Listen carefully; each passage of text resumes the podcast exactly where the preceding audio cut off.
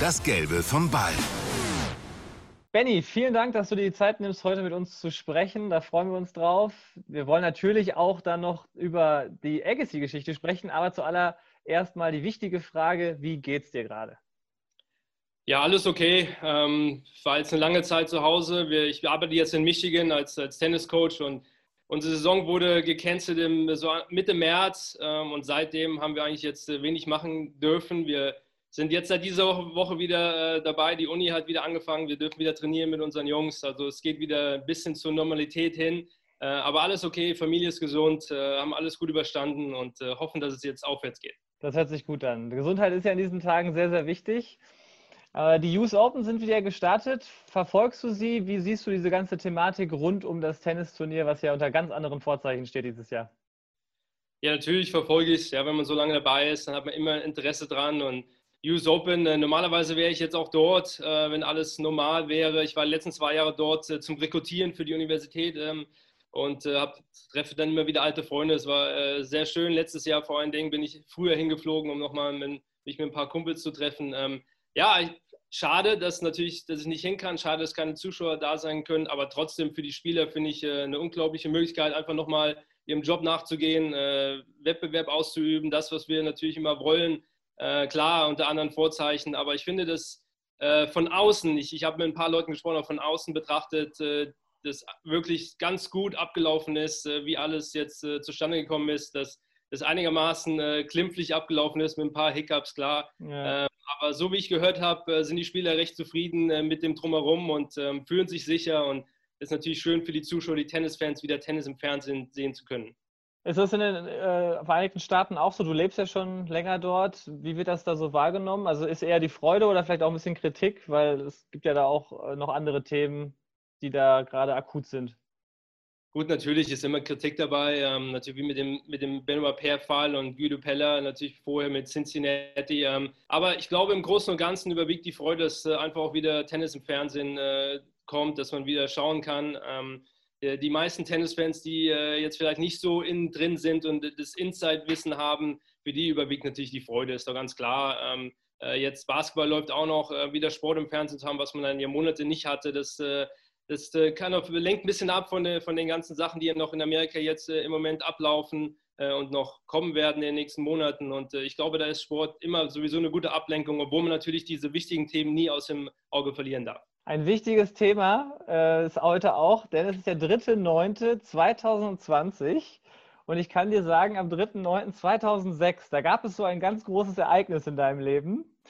Da hast du die Karriere von niemand Geringeren als Agassi beendet. Nimm uns mal mit. Welche Erinnerungen hast du heute noch an dieses Match, was ja wirklich ganz groß war in deiner Karriere?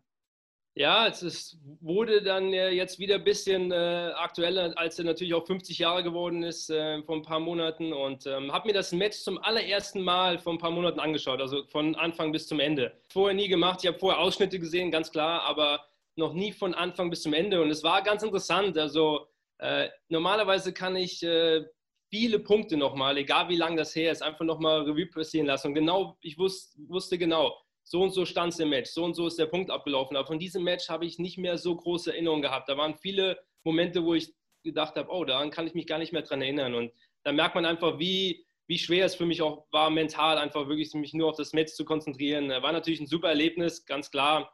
War äh, ein Traum von mir, mal gegen ihn spielen zu dürfen und dann noch unter solchen Bedingungen, Arthur Ashe, äh, US Open, letztes Turnier, ähm, ja, äh, war natürlich aber auch nicht einfach, weil es war meine ersten News Open. Äh, ich war ein junger Kerl, niemand kannte mich und hatte, wie ich auch damals schon mal gesagt habe, ein bisschen Probleme, mich damit abzufinden, dass ich derjenige war, der ihn damals dann in die Rente geschickt hat, weil ich fand einfach, er, er hat vielleicht was Besseres verdient gehabt, weil ich neu war und College-Spieler und, und so weiter. Aber ähm, ja, super Erlebnis, an das ich natürlich immer gerne mich zurückerinnere, aber auch natürlich ähm, ja, nicht so einfach war für mich mental da fokussiert zu bleiben im Match. Du sprichst es an, mental fokussiert zu bleiben. Es war ja auch das erste Mal, hast du auch selber schon gesagt, dass du dabei warst bei den News Open und dann plötzlich vor diesem großen Publikum. Wie hast du dich auf dieses Match vorbereitet? Du wusstest ja selber auch schon, es wird das letzte Spiel von Agassi sein.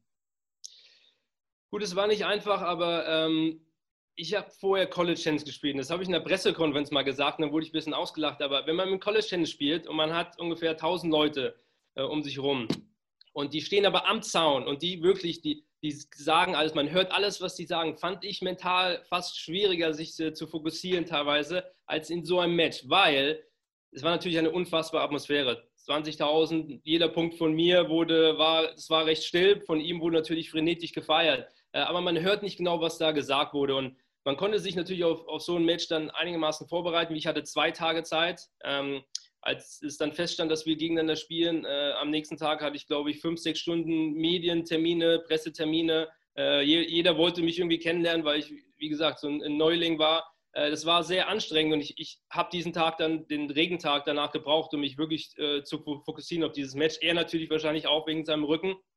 Und ich habe äh, zu Hause meinem, dann im, äh, im, Hotelzimmer visualisiert. Ich habe einfach meine Augen zugemacht, habe einfach mich, mir vorgestellt, wie, ich, äh, wie das morgen ablaufen wird, wie ich spielen will, was äh, passieren wird mit den Zuschauern. Ähm, bin vorher einmal auf dem Arthur Ashe, als, als keiner dort trainiert hatte, einfach mal um den Platz gelaufen, mit Augen zu, äh, habe hab mich einfach versucht, in diese Situation reinzuversetzen. Und natürlich ist es nicht immer einfach, das habe ich vorher schon ein paar Mal gemacht, deswegen hatte ich ein bisschen Training da drin äh, aber es bereitet einen vor, auf was kommen könnte. Und dann fühlt man sich äh, ein bisschen äh, ja, vorbere mehr vorbereitet und auch sicherer in solchen Situationen. Und das hat mir auf jeden Fall ein bisschen geholfen. Aber trotzdem, ich war super nervös. Ich, ich hatte im zweiten Satz schon Krämpfe in den Armen, weil ich das Gefühl hatte, ich konnte gar nicht atmen in dem Stadion. Jeder war auf mir drauf und äh, ja, es war auf jeden Fall spielerisch nicht gut, äh, kein hochklassiges Match, aber mental denke ich eine sehr, sehr gute Leistung von mir, da einfach ruhig zu bleiben in, in den drei Stunden, die wir gespielt haben. Weißt du noch, was deine Worte bei dem Abschlag waren nach dem Match? Was ihr da, weil man spricht ja eigentlich immer noch kurz was, war ja für ihn ja auch das Karriereende. Ja, das, da kann ich mich nicht mehr, absolut nicht mehr dran erinnern. Wie ich auch gesagt, von dem Match, da, da sind einige Lücken da, was normalerweise bei mir nie vorkommt, weil äh, wie ich gesagt habe, das, das, ich kann mich an so viele kleine Details immer noch von jedem Match erinnern. Ähm, ja, das war einfach wirklich so, weil ich wirklich der, mich dermaßen versucht habe, so auf dieses Match nur zu konzentrieren. Auch einfach nur auf die, und das klingt jetzt sehr simpel, aber auf die, auf die gelbe Filzkugel. Einfach nur darauf zu konzentrieren. Okay, was muss ich machen? Wie ist mein Spielplan? Was will ich genau machen, um den Punkt zu gewinnen? Wie habe ich den letzten Punkt gewonnen? Wie will ich mich auf den nächsten Punkt vorbereiten? Und und einfach nicht, wer steht mir da gegenüber? Weil dann wäre ich ja noch nervöser geworden, hätte ich gar nicht gar kein Tennis spielen mehr können, dann hätten mir die Knie gezittert, ja, noch mehr als sonst. Und, äh, oder wie reagieren die Zuschauer? Ich wollte mich wirklich nur auf diesen gelben Tennisball konzentrieren und, und drumherum auf meine Box. Und deswegen sind mir ein paar Sachen da abhandengekommen. Und am Netz nach dem Matchball, das war so ein Schock erstmal, dass ich da gar nicht weiß. Ich habe gesehen, natürlich auch jetzt, als ich mir das Match angeschaut habe, dass dass wir da noch gesprochen haben, aber was da was für Worte gefallen sind, habe ich absolut keine Ahnung mehr. Ich konnte mich auch meine Rede nicht mehr genau so erinnern, an meine Wortwahl. Äh, das, lief so ein bisschen ab wie, wie in einem Film, äh, als wäre ich Außenstehender und nicht wirklich dabei. Du hast es schon angesprochen, du musstest danach ja sogar als erstes reden, weil du, weil du gewonnen hattest. Und eigentlich wollte jeder aber, ohne dir zu nahe zu treten, natürlich die Worte des Agassiz hören. Du hast auch schon gesagt, während des Spiels gab es bei deinen Punkten jetzt nicht den klassischen Applaus der Zuschauer, so wie beim Agassi. Äh, also ich stelle mir das total skurril vor, dass man dann einfach da eine Rede halten muss und eigentlich weiß man, die wollen eigentlich nur den anderen hören, obwohl ich gewonnen habe.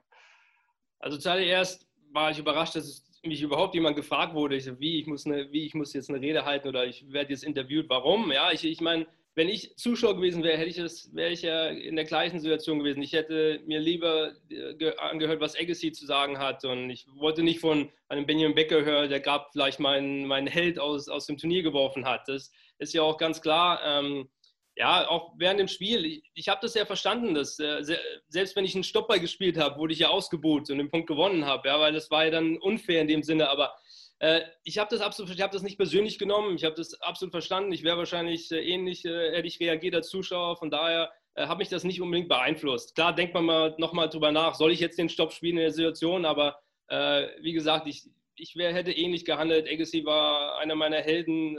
Immer diese Matches mit Boris Becker habe ich immer geliebt als, als Kind und habe auch seine Jeanshosen getragen, die ja jetzt wieder in, in Mode sind. Und äh, deswegen, ja, ich war überrascht, dass ich sprechen musste. Ich wurde aber dann auch vom Platz rausgeschickt.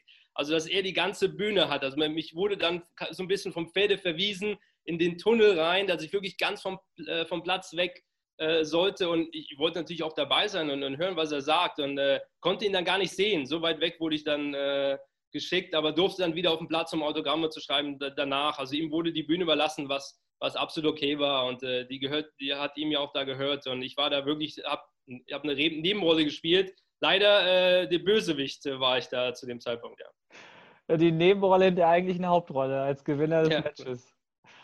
Hast du denn, du sagst gerade, ich bin total ehrlicherweise überrascht, dass du da so weggeschickt wurdest, weil es gab danach ja, glaube ich, acht Minuten Standing Ovations, es gab ein Tränenmeer. Wie hast du das dann überhaupt wahrnehmen können? Also du hast gerade auch gesagt, es war dein Held, also du wolltest das ja auch irgendwo mitbekommen. Wie, wie war das? Ja, es, es, ging eigentlich schon von der ersten Runde vom Hauptfeld an, dass ich äh, versucht habe, bei den, seinen Matches dabei zu sein. Also ich habe mir ein paar Spiele angeschaut gegen André Pavel in seiner ersten Runde und dann gegen Bagdatis äh, wollte ich auch äh, mir das Match anschauen, um natürlich auch ein bisschen die Atmosphäre kennenzulernen und äh, habe dann keinen Platz mehr gefunden im Stadion, weil das Stadion äh, ausgefüllt war. Ähm, ja, ich, ich stand dann die ganzen acht Minuten äh, noch länger dann einfach in diesem Eingangstunnel, wo dann die Spieler normaler rauskommen zum, zum Arthur Ashe Stadium und, und habe mir das von der Seite angeschaut, aber ich, ich konnte es nur auf der Leinwand sehen. Ähm, und habe halt auch, äh, ja, natürlich äh, war ich emotional involviert und betroffen und, und war so ein bisschen wie ein Zuschauer dann, dass ich da gar nichts mit äh, zu tun gehabt hätte, ja, und äh, war natürlich auch, äh, ja, gerührt und äh, war natürlich eine klasse Rede, hat natürlich jeden im Herzen getroffen und war, ja, also zu dem Zeitpunkt war ich wieder Zuschauer und völlig Außenstehender und er ist dann natürlich auch nochmal dann an mir vorbei und dann durfte ich wieder raus auf den Platz und Autogramme schreiben und dann ging es einfach wieder weiter mit Presseterminen und äh, gab da noch ein paar ganz lustige äh, Stories danach. Die kannst du uns gerne erzählen, die hören wir uns gerne an. Ich, ich frage mich auch, wie es danach für dich weiterging, weil du warst ja dann auf einmal derjenige, der die Karriere von Agassi beendet hat.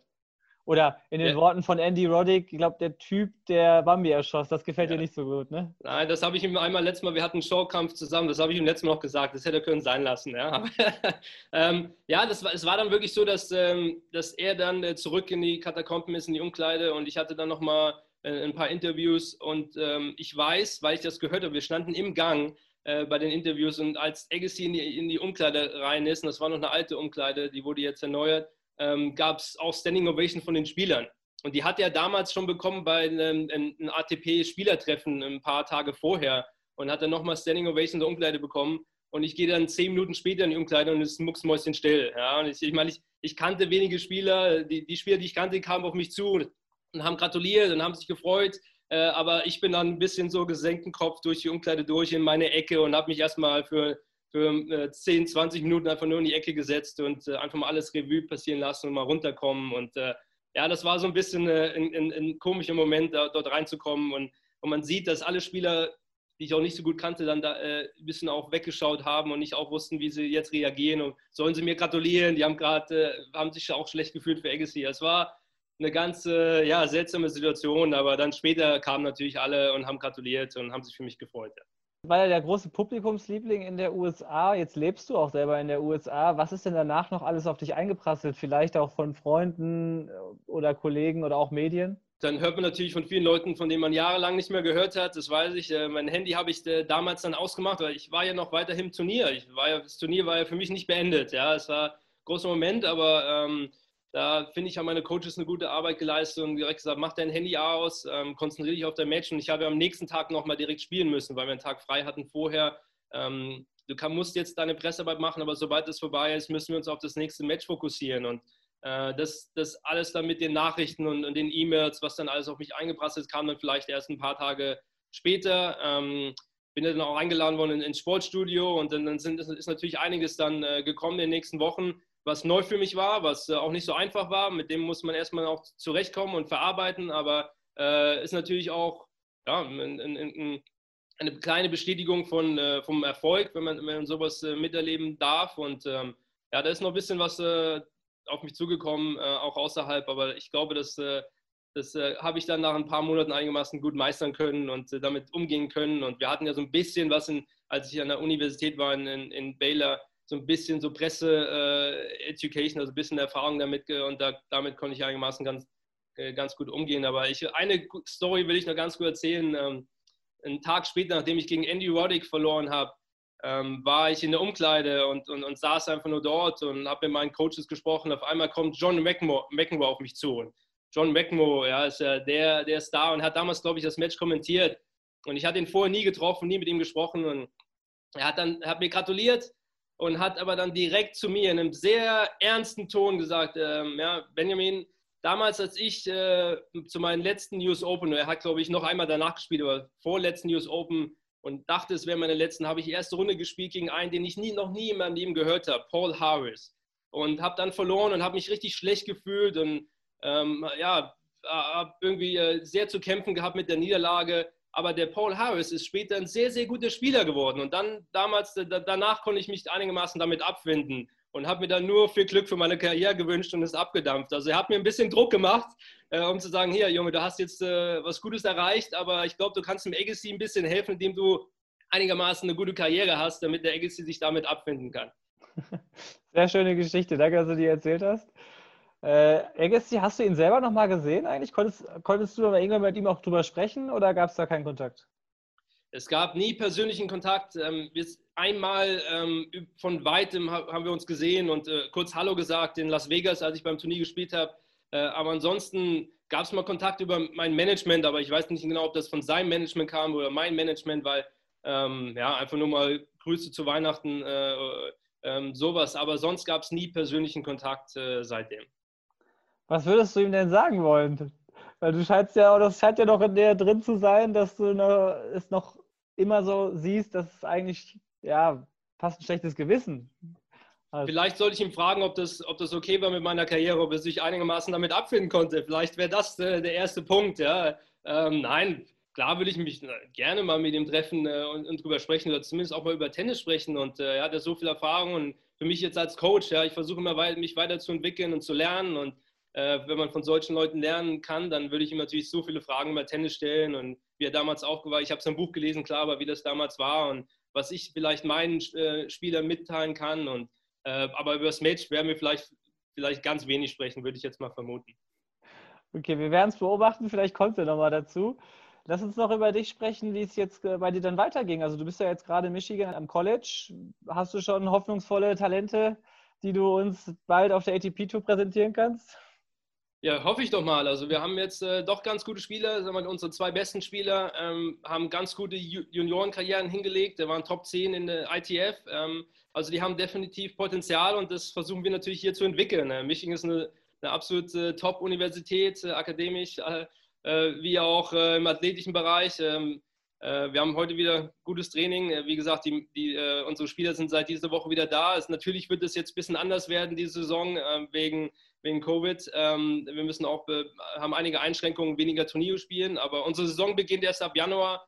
Äh, deswegen äh, haben wir noch ein bisschen Zeit, aber wir haben auf jeden Fall Talente. Unser Ziel ist es, natürlich Profis aus, äh, auszubilden und hoffentlich in drei, vier, fünf Jahren haben wir auch äh, Spieler im Hauptfeld der US Open. Videoschulung macht er ja auch. Zeigst du eher äh, die aktuellen Spiele oder auch von früher? Oder so eine Mischung?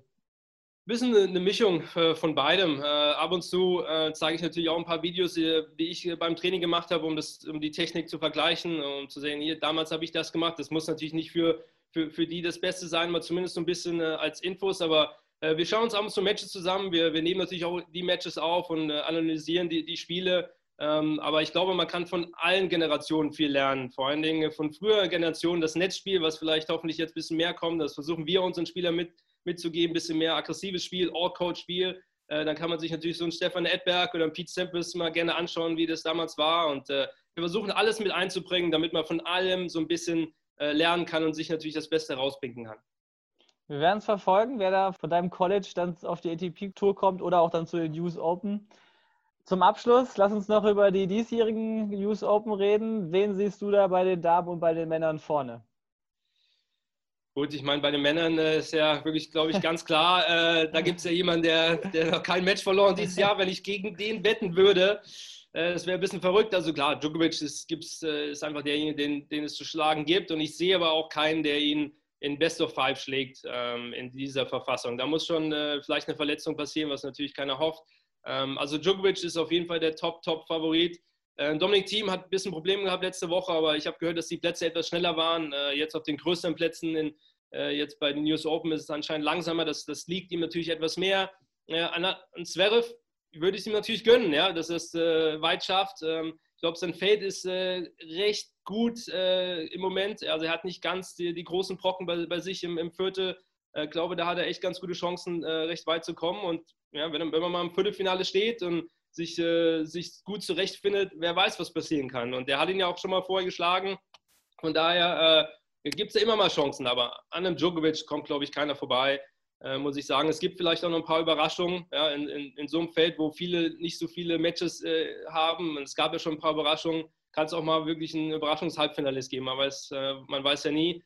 Ähm, bei den Damen muss ich sagen, weiß ich jetzt auch nicht, aber die, also eine Angelique Kerber ist natürlich immer meine Favoritin. Ja, man hält immer den Deutschen bei. Ähm, deswegen glaube ich, dass sie ganz gute Chancen hat.